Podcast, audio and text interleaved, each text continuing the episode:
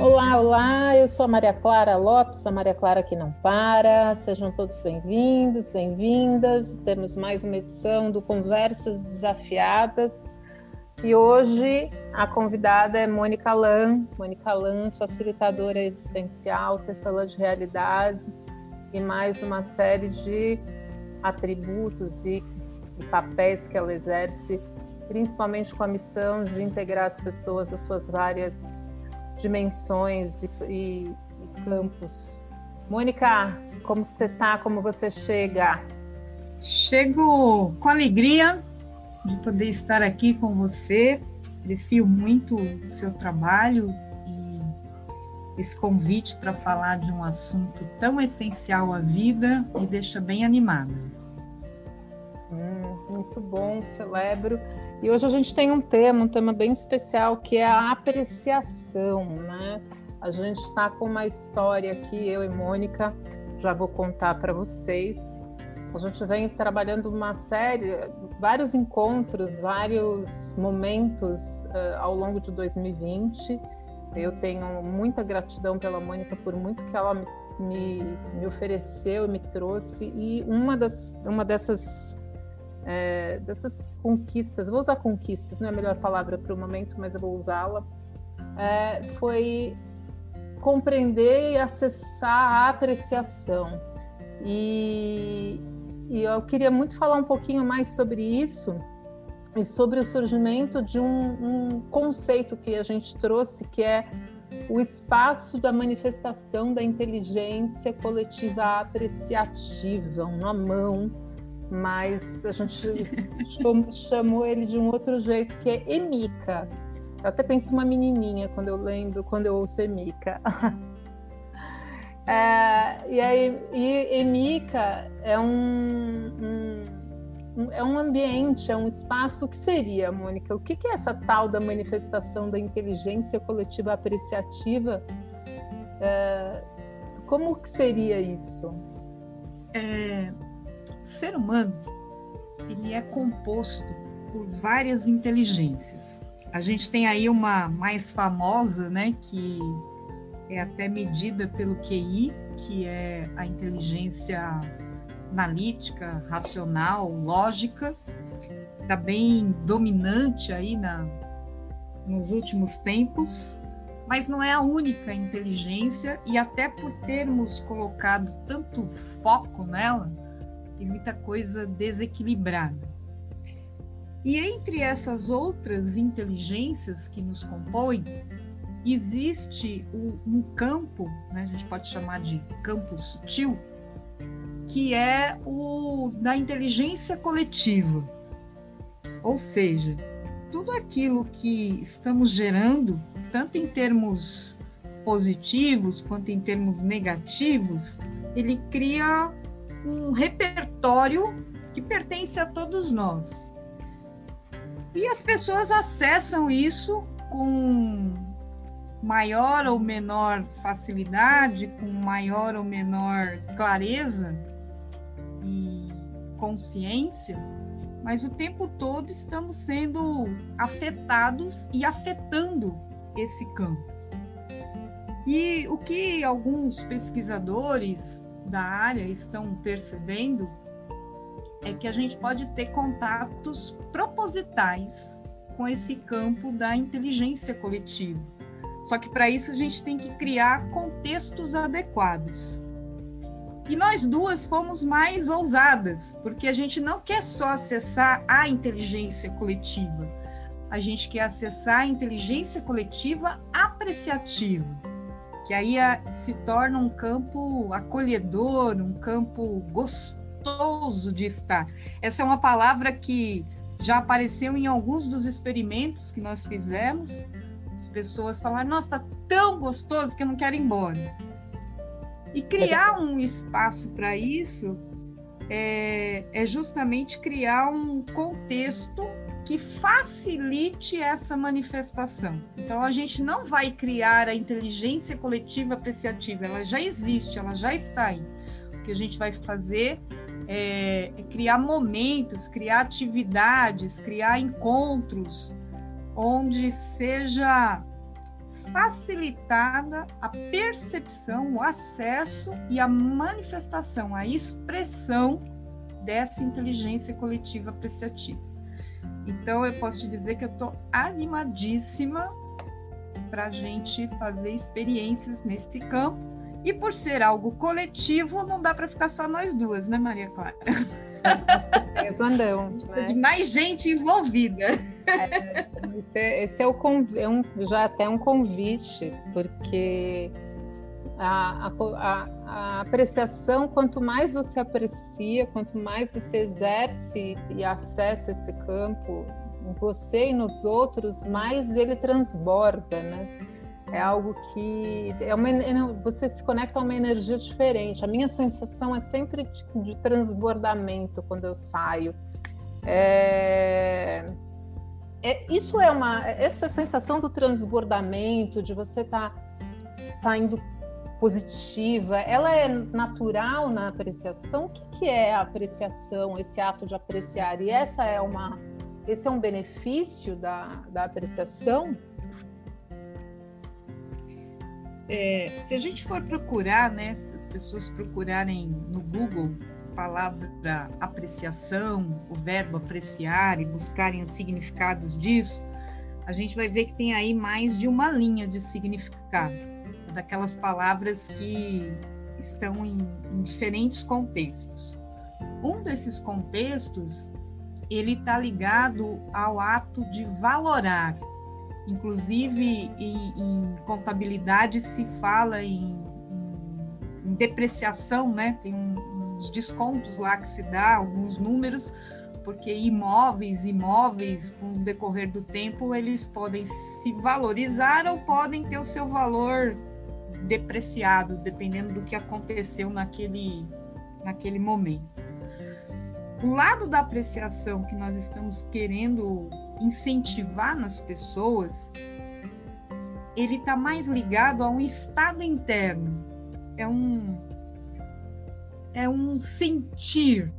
Não dá para você realmente ter uma apreciação genuína de algo ou de alguém ou de alguma coisa se você não tiver uma certa conexão com aquilo e se essa conexão não te trouxer um sentimento gostoso, um sentimento positivo. E é justamente por causa dessas sensações que vem esse transbordamento que você acabou de mencionar. Por que, que a gente transborda? Porque essa conexão ela pode chegar num estado de alma. E um, jeito assim até poético da gente falar desse assunto, né, indo para um lado mais profundo, é que apreciar é você perceber com os olhos da alma. Então a gente percebe aquilo para além das aparências. A gente percebe a essência que está ali. E muitas vezes isso nos toca, isso nos comove, isso nos eleva. É diferente de você simplesmente escutar, ouvir uma música e você apreciar a música que você está ouvindo. É diferente você passar correndo né, no, no meio de uma porção de plantas e você parar um instante ali e apreciar uma flor, uma folha, um aroma, uma textura. É diferente de você engolir correndo uma refeição e você apreciar o sabor dessa refeição, os aromas dessa refeição, a temperatura dessa refeição, o que aquilo provoca no teu paladar e nos teus outros sensos. É, e quando eu estou falando de alma, uma das mais belas definições que eu já ouvi sobre a alma e a que eu mais gosto é que a alma é um conjunto de sensos. São mais de 70 sensos. E muita gente tem vivido a vida baseado só nos cinco sentidos e muitas vezes, principalmente no sentido visual, né, aquilo que está vendo e podendo tocar de alguma forma, isso torna a vida muito limitada. E a apreciação, ela ela dá mais cor, ela dá mais mais sabor, mais intensidade para a vida. Você tem mais prazer de viver quando você está nesse estado apreciativo do que quando a gente está no estado depreciativo. Tem muita gente vivendo aí, passando tormentos, porque cultiva a crítica, a autocrítica, cultiva o desgosto, né? Cultiva coisas que não fazem bem. Então elas vão dar um efeito oposto ao da apreciação. Eu respondi tudo ou ficou alguma coisa aí? Eu acho que fez, que apreciou, eu aprecio. eu acho que respondeu uh, a, a essa parte do transbordamento com certeza.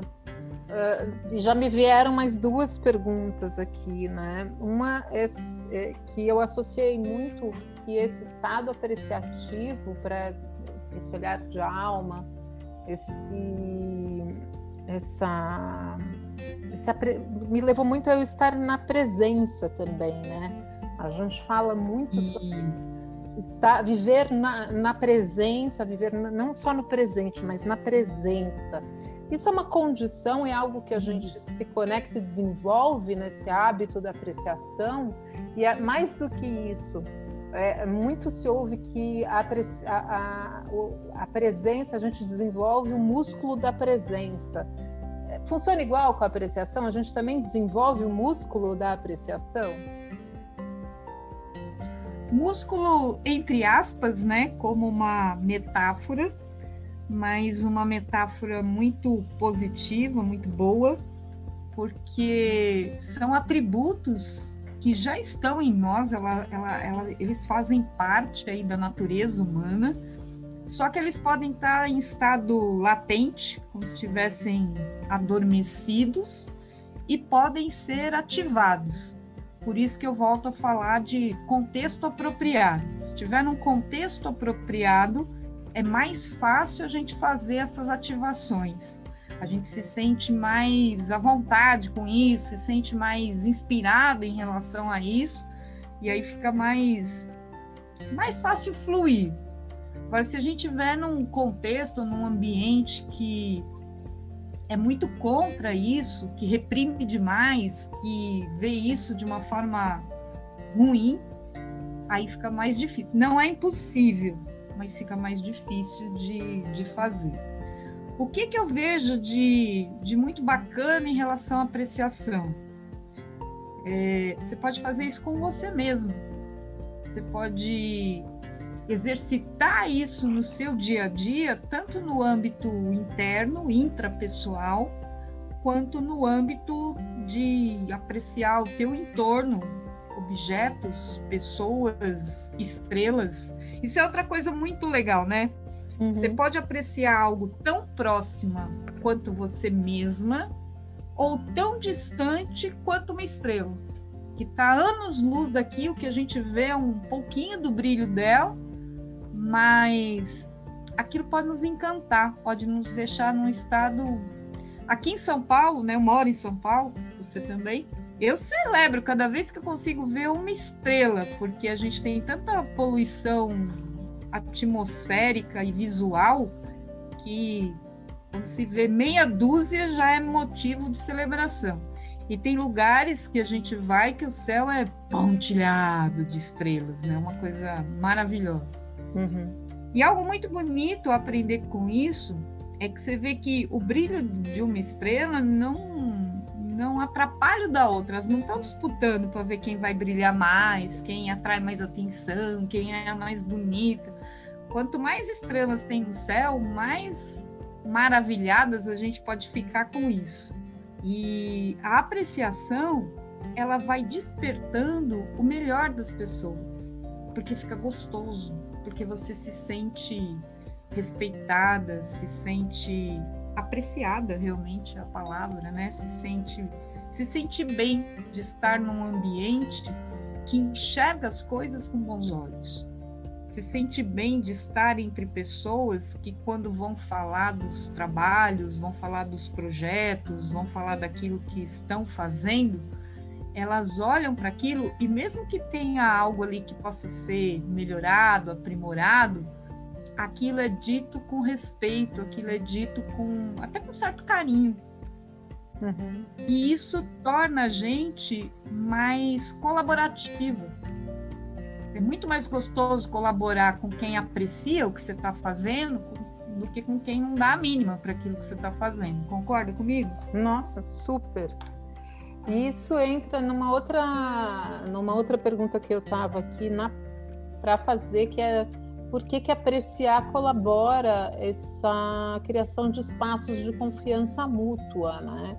Acho que entra muito nessa questão de que é muito mais gostoso colaborar com quem aprecia.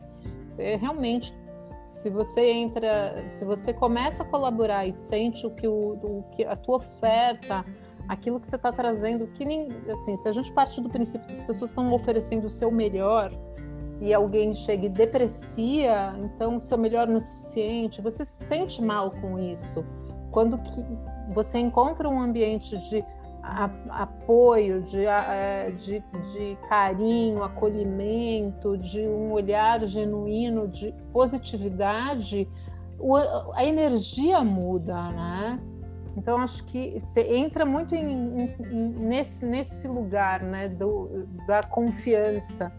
A gente, a gente começou a conversar mais profundamente sobre a apreciação, falando numa cultura de apreciação, onde, na minha investigação sobre o que que, o que, que traz esse senso de pertencimento e transbordamento em comunidades, né? E eu percebo que na comunidade é, precisa mesmo ter um terreno de confiança. Funciona assim, Mônica? Você sente dessa forma? Há muitos anos eu venho percebendo a confiança como algo que é via de mão dupla. Muitas empresas falam, ah, os funcionários, os colaboradores, eles precisam confiar em nós, precisam fazer acontecer, precisam vestir a camisa. Só que muitas vezes eles são tratados com alta desconfiança. E outra coisa que eu percebo é que a confiança ela é mais fácil de construir juntos, né, da gente criar laços de confiança, do que de restaurar quando essa o, o, brasileiro, né, na nossa cultura, a gente tem uma facilidade grande para dar votos de confiança. Tem culturas que não são assim, mas nossa cultura em relação a isso é muito generosa. E por conta disso, muita gente se aproveita, passa a perna, enrola os outros.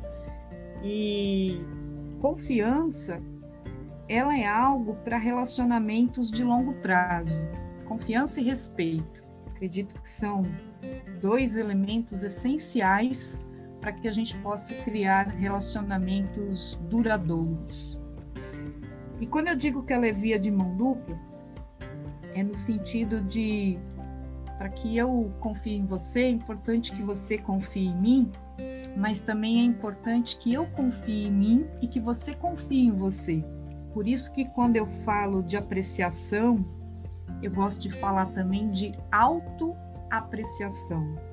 A pessoa aprender a se apreciar.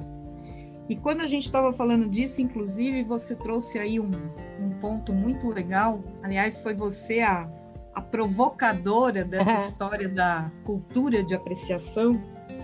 No dia que você trouxe essa questão, foi onde eu parei para apreciar tudo que eu já tinha experimentado e vivido ao longo da vida sobre apreciação mas eu nunca tinha olhado para isso como uma possibilidade de uma cultura. Então eu gostei muito, achei que você levou isso para um outro patamar e te agradeço por isso. E quando a gente estava conversando desse assunto, você trouxe aquela questão do saber se dar valor. O quanto que nos dias de hoje está se tornando cada vez mais importante à medida que o trabalho está mudando, né, os seus formatos, a forma da gente participar de projetos, vender ideias. Então, se a gente não souber se apreciar, fica mais difícil de dar valor para si, para os conhecimentos, para os talentos, para o repertório que a gente tem e para aquilo que a gente está ofertando para o mundo. Então, a apreciação, você vê que ela tem tanto esse lado de criar um ambiente gostoso, favorável para criatividade, para colaboração, para aprendizagem, como também ela tem esse lado de ajudar a gente a se perceber com um olhar que nos faz bem, que nos até restaura. Eu sinto que tem gente que quando passa por esse processo de apreciação, a, a pessoa se modifica, porque ela vinha num processo de autodestruição. E aí ela passa para um processo de se regenerar, se restaurar, se renovar. E, e tudo isso depende dessa postura interna.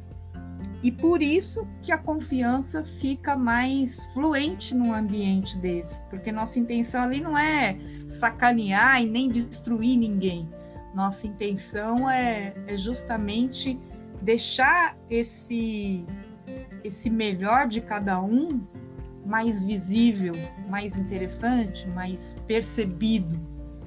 E quando a gente faz isso coletivamente, a percepção de uma pessoa, ela ajuda a ampliar a percepção da outra. Que deveria ser o o fruto dos debates, né? Os debates eles foram criados justamente para isso, para que houvesse aí um, um alargamento de percepções. Só que como as pessoas estão vivendo muito no criticismo, os debates acabaram caindo na vala da destruição mútua e não da construção mútua. Então você vê que tem coisas que socialmente a gente está distorcendo muito. E esse convite que a gente está trazendo é justamente para tirar as pessoas desse lugar de destruição e autodestruição e levar as pessoas para um espaço de regeneração, de construção, de colaboração e de cocriação. Nossa, é maravilhoso. Eu estava aqui lembrando quando eu quando veio o meu desejo de criar, quando nasceu o nome da, da da minha pessoa jurídica, que é Neoágora, o quanto que era o meu, meu desejo de proporcionar esses ambientes de diálogo e de debates genuínos, em que não havia nenhum problema em discordar, desde que isso fosse amoroso, é, gentil e que isso pudesse somar por pontos de vista para para que se nascessem novas ideias e novas percepções do mundo a minha sensação muito é que isso era uma, uma realidade dentro da ágora grega, né? daquela ágora ateniense, em que, esses, em que é, era um espaço de, de, com certeza não era um espaço de concordância, mas que a fala era permitida, né? e o quanto na, na possibilidade da gente poder expressar a fala e os outros ouvirem também já é uma forma da gente apreciar o que o outro está trazendo, né? Eu não preciso, não existe necessidade de concordar, mas só eu poder ouvir já é um fato de eu poder apreciar. Isso é muito poderoso e se perdeu mesmo. Eu celebro muito que a gente esteja retomando essa possibilidade e principalmente aqui a gente, nós duas trazendo é, o Emica, é, o Emica é um espaço, mas o Emica como uma, como esse esse ambiente de, de, de expressões e de audições né, mútuas. Entrou, e aqui entra muito uma questão que eu acho que quem está ouvindo, Mônica, pode sentir, que é, mas a apreciação funciona para qualquer pessoa? Qualquer pessoa pode apreciar e ser apreciada? Ela funciona para mim?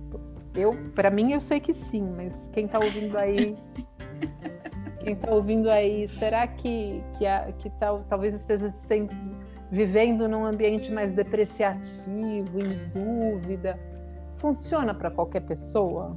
Como funciona essa questão, a, a apreciação? Sim e não. Aqui a gente vai entrar com um depende. Depende do quê? Depende da receptividade da pessoa a isso. Tem gente que às vezes está tão machucado e tão embrenhado Tem, tem um trabalho que eu acho muito interessante, que é do Roberto Tranjan, que ele descreve sete tipos de mercados. E um dos mercados que ele descreve, ele chama de mercado de guerra, como se fosse uma zona de guerra. Então tem gente que vai e volta do trabalho e pensa no trabalho e cria a empresa e vive aquela empresa como se tivesse numa batalha diária. Então, num lugar desse, a apreciação ela pode ser vista como fraqueza, como algo que ali não é inadequado. E se a pessoa ama batalhas, tem gente que gosta, né? Tem gente que não gosta. Se a pessoa gosta muito desse ambiente, se sente muito bem nesse ambiente, pode ser que a apreciação nem chegue perto disso, não, não seja o momento dela. Então, se a gente pensar em termos de constituição humana, a apreciação ela serve para todas as pessoas e pode beneficiar todo tipo de pessoa, independente da, da idade, independente das crenças, independente do que viva, ela pode trazer benefícios. Agora, se todas as pessoas têm afinidade e abertura para isso, eu diria que não. Pelo menos pelo que eu tenho visto por aí. Agora, teve um, um trecho de um documentário que me chamou muito atenção. É um, é, um, um documentário sobre os seres humanos. Eu não lembro agora o nome exato desse documentário, mas teve um, um trecho que eu assisti que me marcou muito, que era o depoimento de um ex-detento que ele teve uma vida muito violenta e aquilo me chamou a atenção porque ele falou chorando. Falou: "Eu batia nas pessoas porque eu cresci apanhando e me ensinaram que bater era amar. Até que já adulto, eu conheci uma mulher que me ensinou que o amor poderia ser muito diferente daquilo e eu me transformei.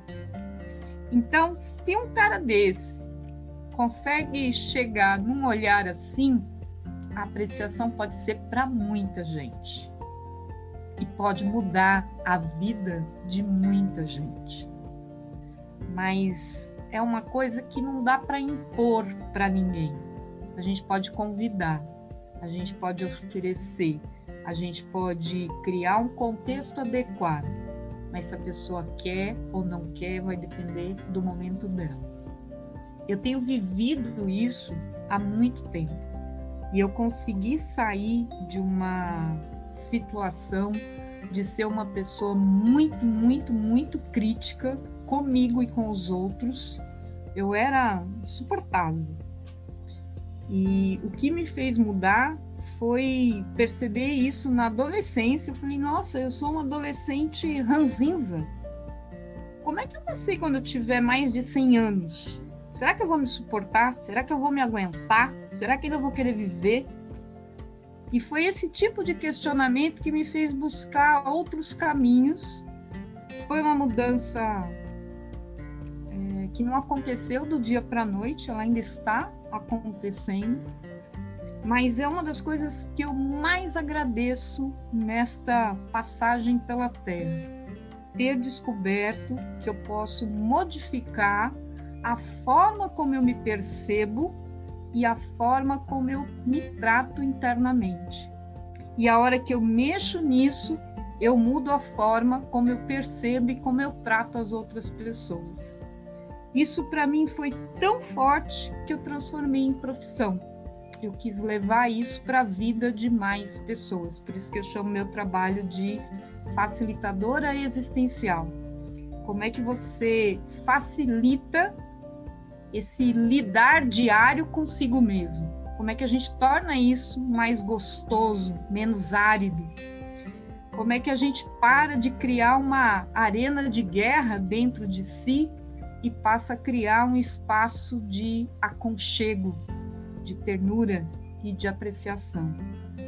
Então, eu vivi os dois lados, né? Eu vivi parte da vida sem apreciação e muita crítica, e passei a viver com mais apreciação e menos crítica. E olha, foi uma troca que valeu muito a pena.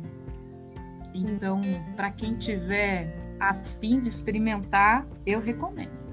Ai, eu não consigo imaginar você ranzinza.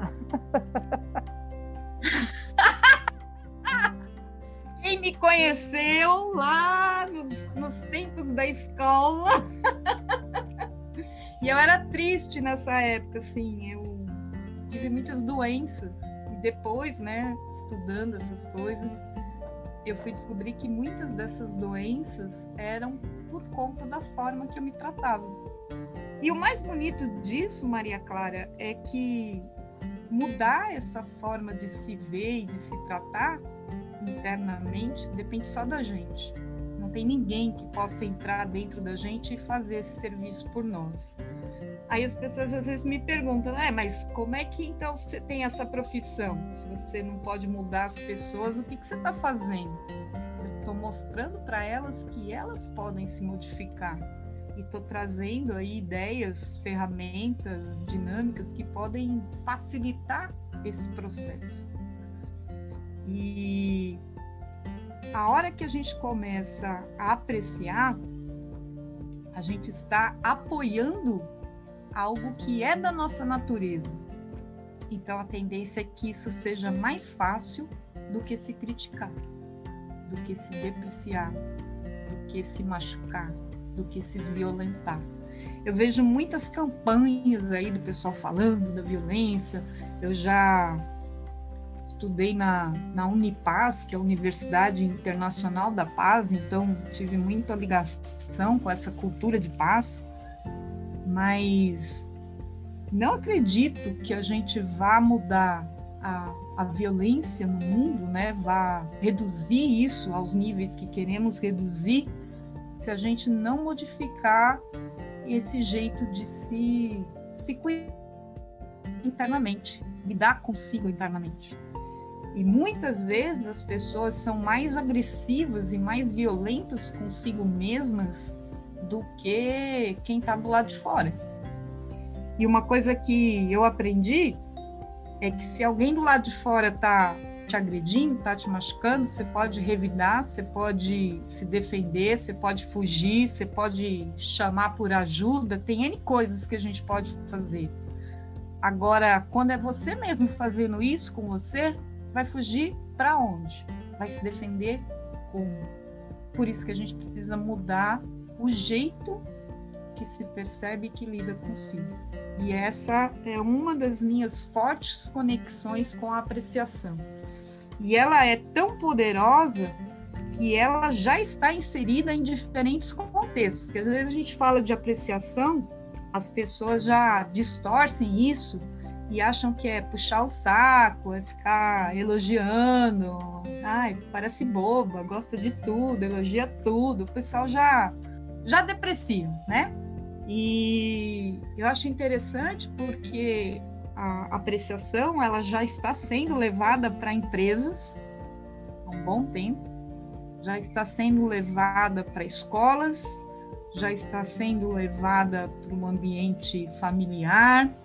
Algumas tradições espirituais, até bem antigas, também já mexem com isso. Às vezes nem usam o nome de apreciação, usam o nome de contemplação mas contemplação e apreciação estão muito próximas. Você aprende a contemplar as coisas para apreciar é, é, é, um pulinho, né? Está muito perto.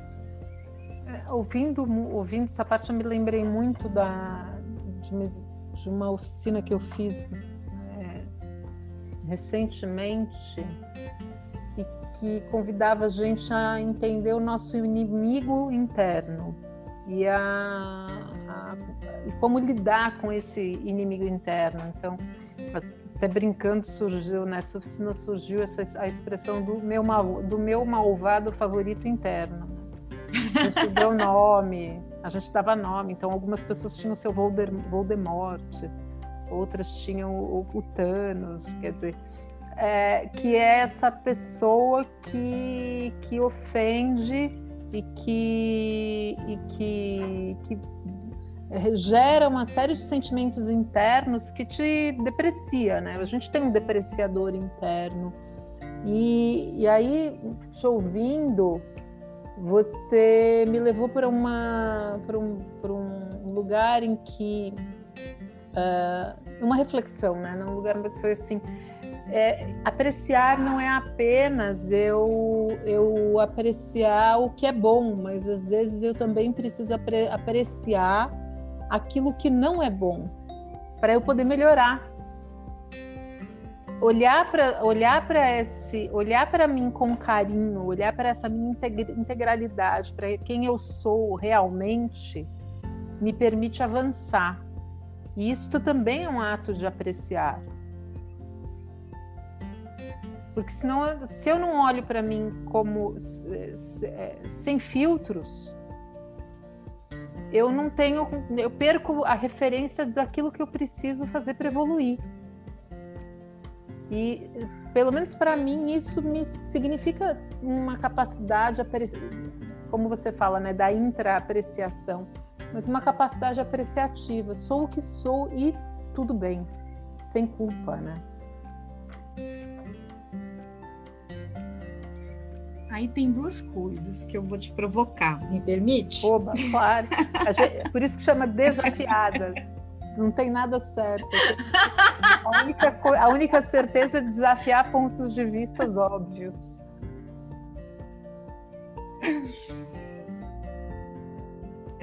Que você, ao mesmo tempo que você leva essa questão para a pessoa se olhar, você fala de usar apreciação para olhar algo que não é bom.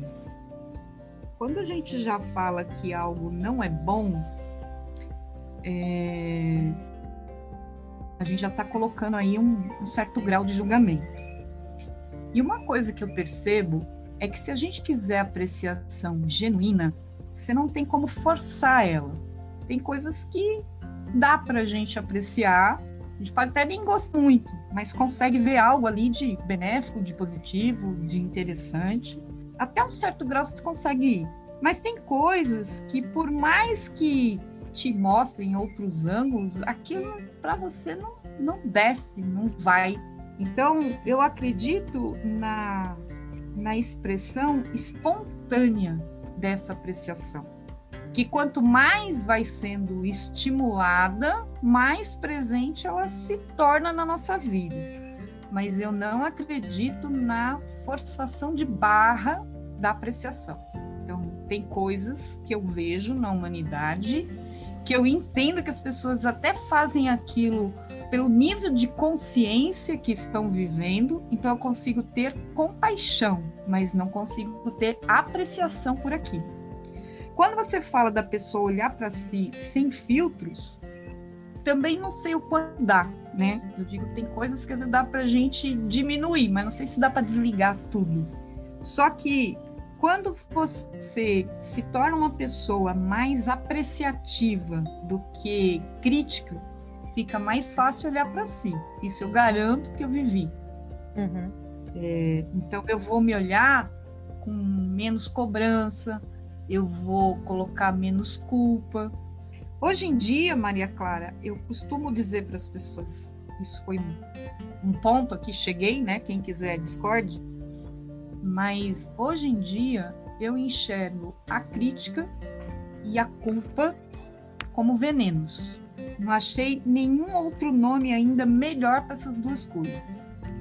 Elas são daqueles venenos corrói, sabe aquele ácido assim que você põe uhum. no que está em volta dele? Então, são dois venenos corrosivos e, e eu coloco os dois muito no âmbito dos agrotóxicos que são venenos que são colocados aí né, na, nas plantações para defender de uma série de coisas, mas que se sabe que faz muito mal para a saúde humana, dos animais, das próprias plantas, da terra, enfim. Eles hum. causam mais malefícios do que benefícios, mas ainda estão aí em circulação e, infelizmente, o nosso país está permitindo bem mais do que outros países o uso dessas drogas. Então, a culpa e a crítica eu as vejo muito nesse lugar. Elas são venenosas e mesmo assim as pessoas tentam passar adiante como se fosse algo bom. Mas não, quando você se culpa, é, você está fazendo uma cobrança atrasada e indevida, porque geralmente a gente se culpa por algo que já aconteceu. E depois que aquilo aconteceu, você passou por aquela experiência. E se você passou por aquela experiência, você já ganhou um outro nível de consciência. Talvez um pouquinho mais, mas alguma coisa já mudou na tua percepção. Então, depois de ter passado pela experiência, por ter passado por ela, a gente pode ter outras ideias, outras noções, outras percepções e diria, ah, poderia ter feito diferente. Mas no momento em que ela estava acontecendo, no contexto em que a pessoa estava, ela fez o melhor que ela pôde com aquilo que ela tinha.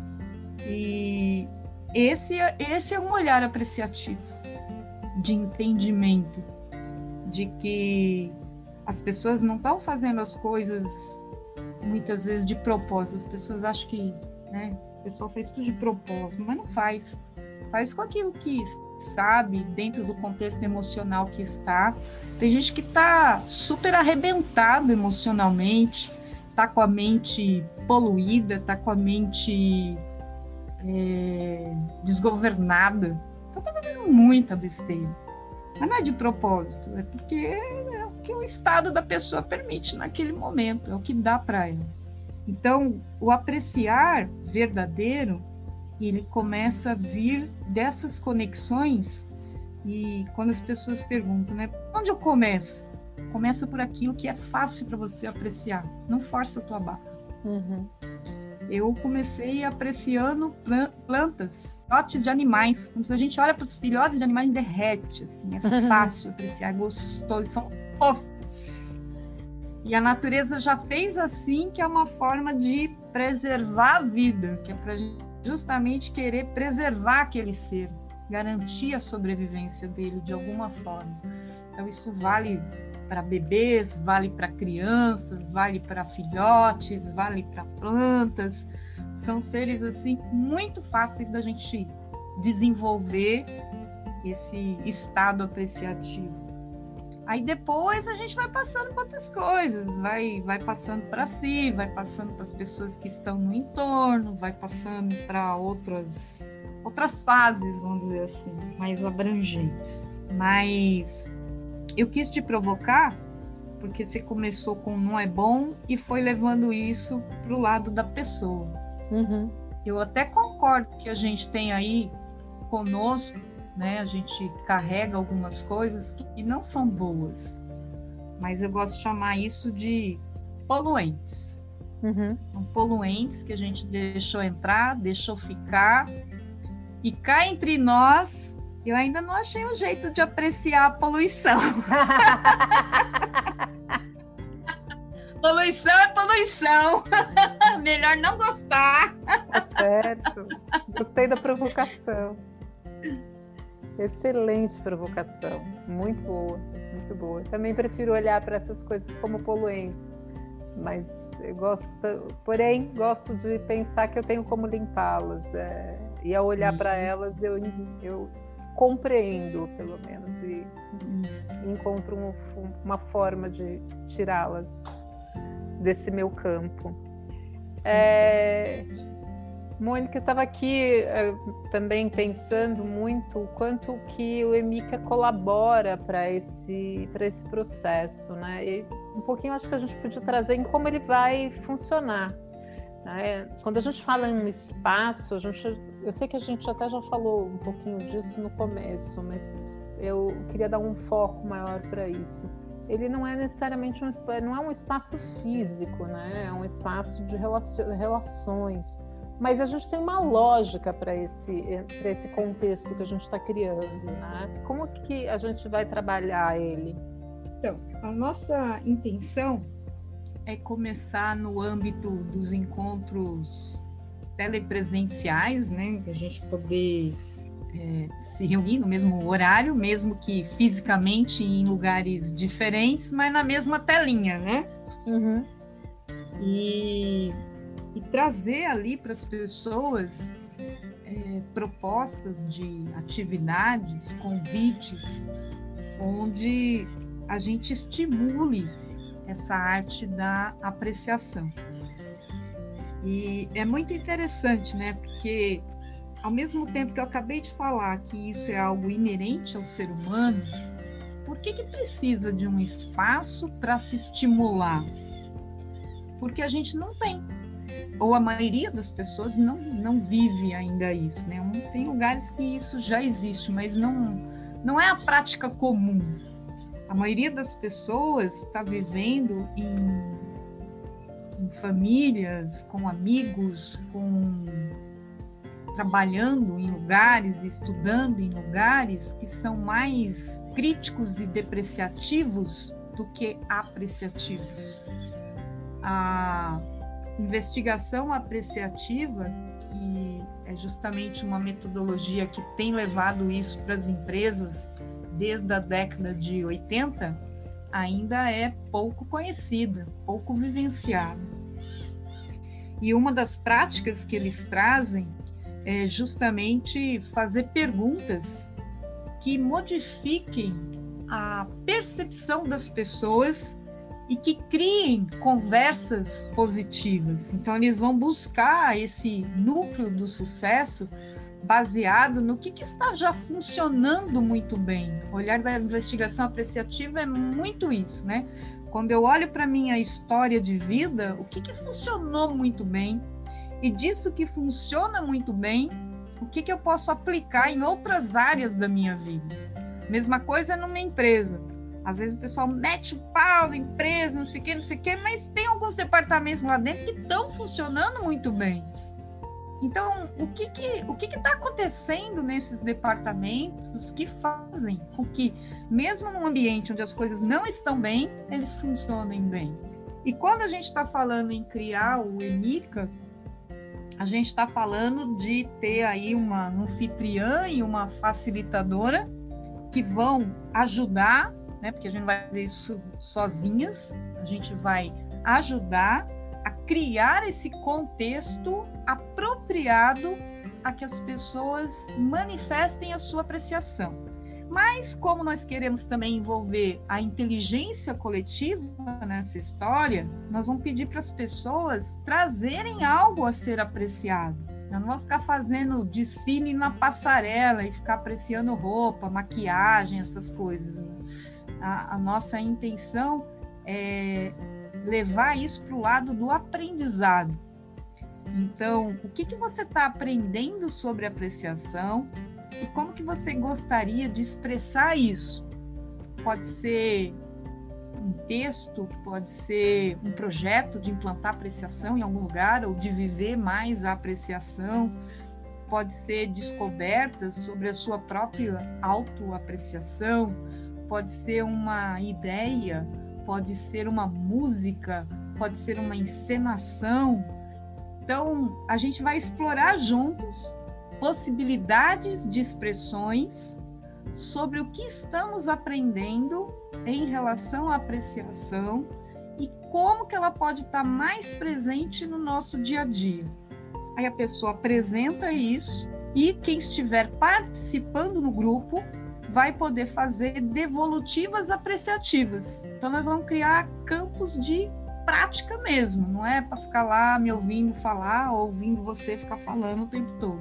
Uhum. A gente vai trazer aí um, um conteúdo inicial, né, para as pessoas poderem ter pelo menos uma base comum. E a partir dessa base a gente vai extrapolar, vamos fazer viagens. Aventuras pelo mundo da apreciação. Nossa, eu fico aqui até arrepiada de tão gostoso que é isso. Nossa. Já começaria amanhã, né? a sensação dos grupos, quando a gente conversa, é que as pessoas não querem ir embora, é difícil sair do Zoom, é, é, porque realmente cria uma conexão tão forte que é, é muito é, é, uma vibração diferente, né? A gente sai, quando fala de alma, a gente sai realmente alimentado com alma. É, mas não fica só no encontro. Queria também lembrar que a gente, que assim, até para nutrir e trazer mais compreensão, a gente também vai ter um ambiente de trocas e ofertas de outros conteúdos que vão sendo tanto num grupo e no, num, num, grupo de relacionamento que a gente vai ter no Telegram, né? E um ambiente onde as pessoas podem oferecer outros, outros materiais e outros aspectos por escrito, um, reper, um, um, um reper, não é repertório, mas é um, um ai, uma, uma coletânea. Uma coletânea dessas expressões para que outras, para poderem serem apreciadas em, uh, continuamente em outros momentos de uma forma é, assíncrona, né? fora daquele momento presente. O momento presente é aquele que a gente, a gente constrói esse, esse campo de, de integração das pessoas que estão ali, mas nada impede que esse processo seja continuado em outro momento e, e, e olhado com, por outras pessoas que vão, vão continuar chegando, né? Que a intenção, eu, eu, eu sinto muito, é, eu percebo, sinto no sentido de perceber, né? Eu percebo muito que quanto mais a gente leva e as pessoas exercitam a apreciação, mais a gente transforma o mundo em um lugar melhor. É, eu, minha, meu, minha missão no mundo é, é realmente apoiar as pessoas, a pessoas e organizações a serem versões melhores de si mesmas para o mundo ser melhor. Né? Então, o, esse, esse processo de incluir outras pessoas, é, ele se conecta, inclusive, com esse meu propósito de vida, que é, é e eu acho que com de várias outras pessoas também.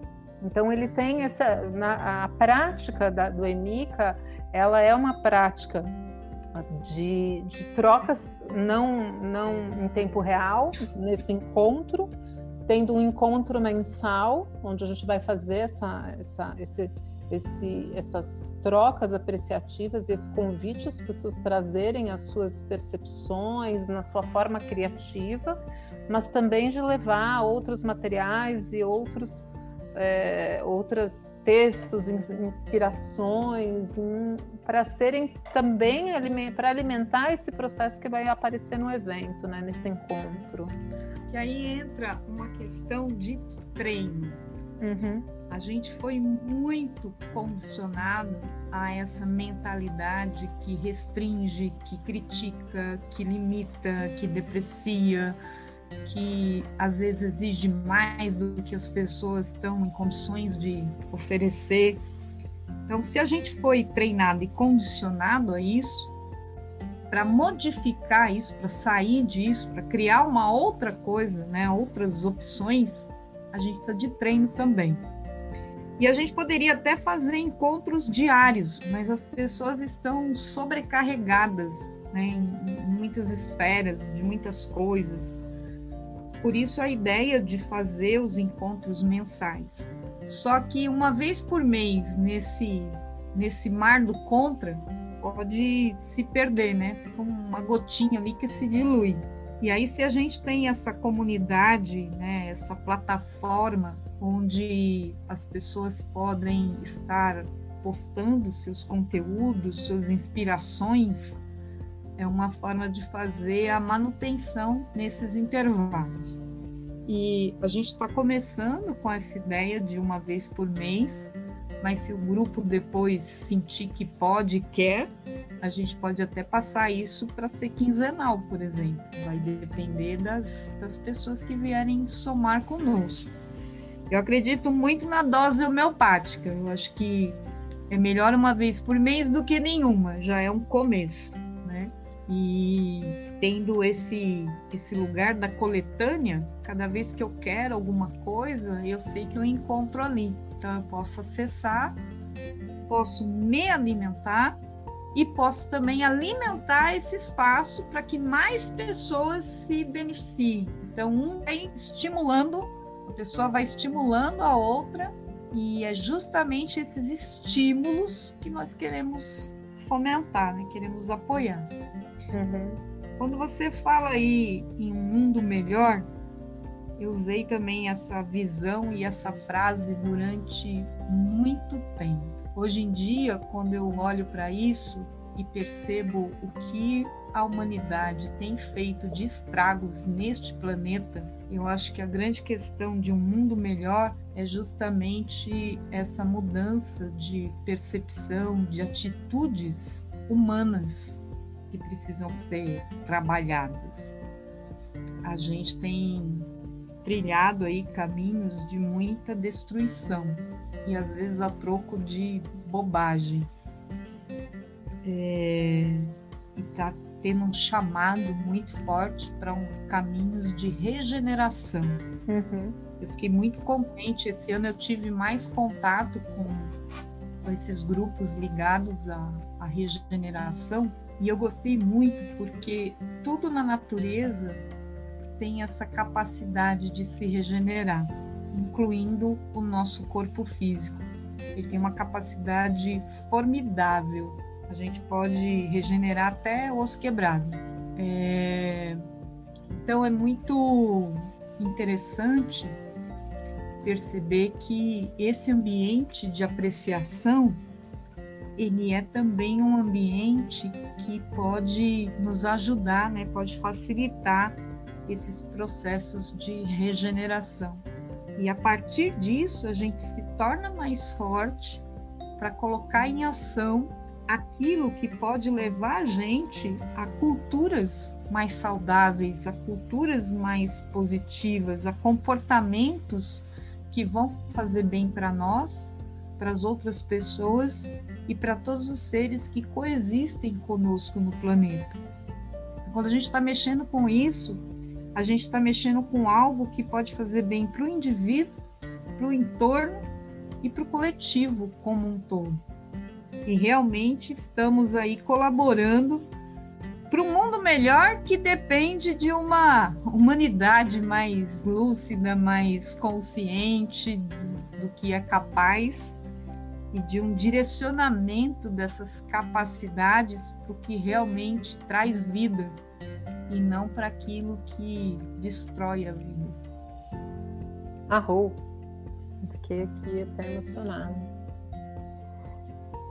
Minha querida, acho que a gente tem que chegar ao fim desse momento de conversa. E uma das perguntas que as pessoas devem estar mais querendo saber é quando, né? Quando a gente abre esse portal. tchan, tchan, tchan, tchan! Rufem os tambores! Você não acha isso um jeito maravilhoso de começar 2021? Eu acho. Acho que acho que é a melhor, a melhor forma de a gente começar a renovar esse ciclo que 2020 marcou. É, é começar a praticar cada vez mais a apreciação. Então, pessoal, fiquem assim, já aguardem que esse, o Emica venha ao mundo ainda em janeiro. Nasce com um ano novo. Nasce com um ano novo. A gente está fechando os detalhes dessa agenda e com certeza já está certo que será em janeiro, porque para a gente é muito importante que iniciar o ano com essa energia da apreciação sendo colocada em fluxo e praticada cada vez mais. E, e esse é um assim para que eu, eu que sou a anfitriã, né? a Mônica falou, né, tem uma facilitadora e uma anfitriã. A Mônica é facilitadora, eu estou no estou no papel da de anfitriã, que é uma coisa que eu amo fazer a receber pessoas, acolher e garantir que estejam todas em fluxo e, e sendo queridas. Então, é, eu vou fazer o pedido, já faço o pedido que todos os interessados entrem em contato comigo via por todas as minhas redes e a gente vai vou passar todas as informações para que a gente ponha esse é, e comece a fazer esse, esse espaço frutificar e trazer essa energia positiva para todos, né? Mônica, mais alguma palavra? Gratidão, gratidão a você, gratidão por essa oportunidade. gratidão por termos recebido essa inspiração que deixou a gente tão motivada. Gratidão a quem nos ouviu, gratidão a quem sentiu conexão e pensou assim: ah, haha, eu quero estar lá com essas duas, quero experimentar esse negócio. Pode vir que vai ser bom demais, sensacional. Porque a gente quer justamente quem está na sintonia, né? Quem, quem sentiu vontade é bem-vindo para participar, mesmo que acha que não sabe nada sobre apreciação. É, eu já fui, eu já fui nos cursos que eu, eu vi o nome assim, vi o chamado e tive aquela sensação, preciso estar tá lá. E às vezes eu não sabia bem por quê, não sabia bem o que, que eu ia fazer lá, o que, que aquilo ia me trazer, mas eu sabia que eu precisava estar lá. E nenhuma das vezes eu me arrependi de ter seguido essa vontade que leva a gente para onde a gente precisa estar, com quem a gente precisa estar. Ela é muito poderosa. Então confia nisso. Se o seu coração tocou mais forte, pulsou mais forte aí dentro, vem se juntar a nós, vem pelo menos experimentar, né? Se não gostar, depois não fica, mas se gostar, vai ficando. é isso aí. Eu também me despeço com muita gratidão. É sempre um, um aprendizado estar com a Mônica em qualquer conversa. Assim, eu sempre saio nutrida e com um olhar diferente para as coisas. Esta não foi uma exceção. Esta só, né, esta foi aconteceu o mesmo e, e, e saio muito inspirado aqui para dar início ao, ao nascimento do Emica. E me despeço aqui neste desse encontro, dessa conversa que, como vocês viram, foi desafiada. A gente desfiou e fiou vários pontos de vista e principalmente desafiou o ponto obviedades e trouxe para o mundo uma coisa nova, um momento novo, uma perspectiva nova de positividade e alegria, leveza, conexão com a alma. Não vejo a hora. Eu me despeço, sou Maria Clara que não para. Até a próxima. Um beijo no coração de vocês.